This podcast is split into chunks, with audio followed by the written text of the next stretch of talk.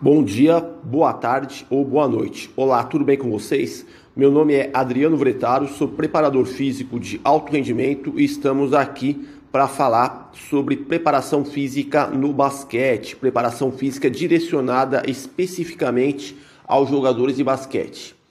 Pois bem, o tema de hoje que eu pretendo discorrer, comentar com vocês é sobre o monitoramento das cargas de treinamento utilizando o cortisol salivar, cortisol da saliva, nos jogadores de basquete. Inicialmente, para discutir sobre o monitoramento das cargas de treino e de competições, é, usando o cortisol da saliva, nós precisamos entender alguns pontos básicos importantes. Normalmente, o preparador físico controla diariamente as cargas de treino e de competições no qual os jogadores de basquete são submetidos. Essas cargas, elas são verificadas tanto nas sessões de treinamento físico, assim como nas sessões de treinamento técnico-tático. Com essa finalidade, existem diversos indicadores que fazem parte da carga interna.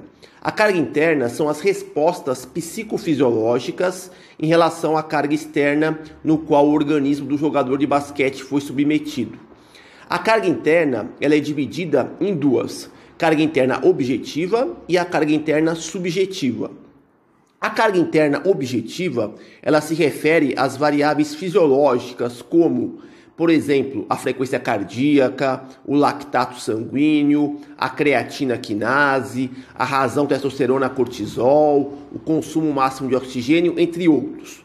Já por outro lado, a carga interna subjetiva, ela está ligada aos questionários de monitoramento subjetivo, no qual a literatura científica aponta vários: a escala de percepção subjetiva de esforço, o índice de monotonia, o índice de strain, o questionário TQR, questionário de bem-estar, índice Roper, entre outros. Então, dentro é, das variáveis que compõem a carga interna objetiva, nós temos um indicador fisiológico hormonal conhecido como cortisol. Para isso, nós precisamos falar um pouco sobre o sistema endócrino, entrar um pouquinho na fisiologia do exercício. O cortisol, para quem não sabe, é um hormônio secretado, ou melhor, produzido pelas glândulas suprarrenais, localizadas próximos aos rins. Dentre as inúmeras funções do cortisol, nós teríamos a manutenção nos níveis de glicose sanguínea, redução de inflamações, controle do sistema imune, da pressão arterial, entre outros. Em termos metabólicos, as secreções do cortisol aumentam pela manhã e diminuem no período da noite. É, é uma espécie de ritmo circadiano do cortisol. Vale mencionar que o cortisol é um hormônio catabólico. O cortisol tem ação específica em alguns tecidos corporais, tais como o tecido adiposo, o tecido muscular e o tecido hepático. No tecido adiposo, o cortisol proporciona um aumento na síntese de gordura. No tecido muscular, é, o cortisol aumenta o fracionamento proteico e reduz a síntese de proteína. E no tecido hepático, no caso o fígado, ele eleva a gliconeogênese, que é um processo de produção da glicose. É, os níveis elevados de cortisol sanguíneo, eles apontam para uma possível perda de massa muscular e também diminuição de testosterona, gerando um equilíbrio nitrogenado negativo.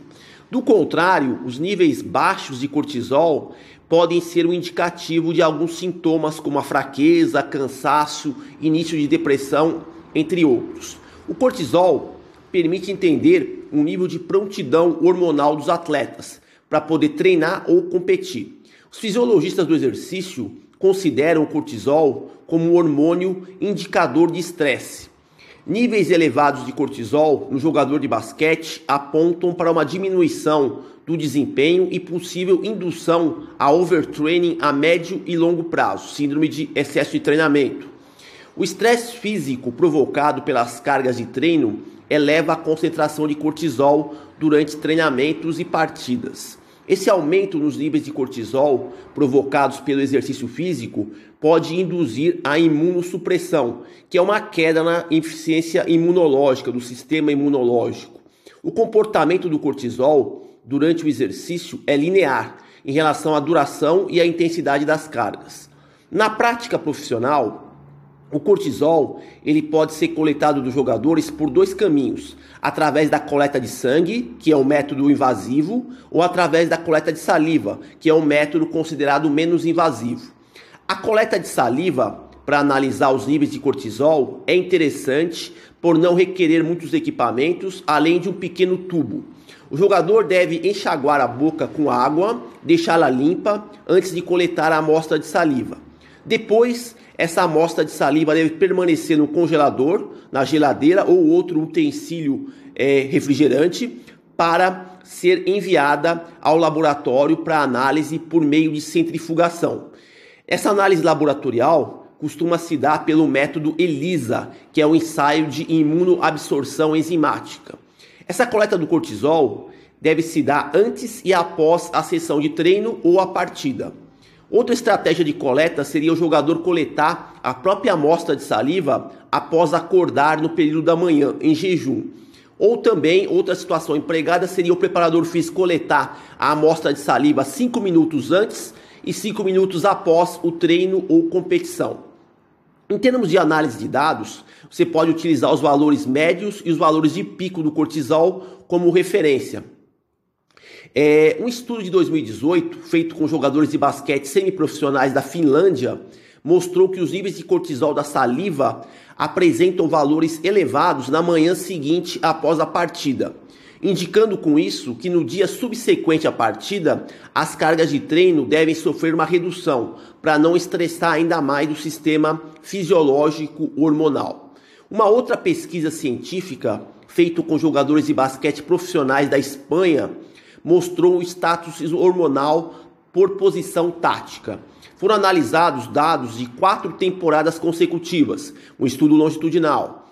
Foi evidenciado que os jogadores de basquete da posição 3, alas, e da posição 4, alas pivôs, eram os que mais apresentaram maior estado catabólico quando comparado com as outras funções táticas. Também foi encontrado que em diferentes períodos da temporada o comportamento hormonal do cortisol se altera. Por exemplo, foi constatado que na pré-temporada, devido ao alto volume das cargas, o nível de cortisol se mostrou elevado.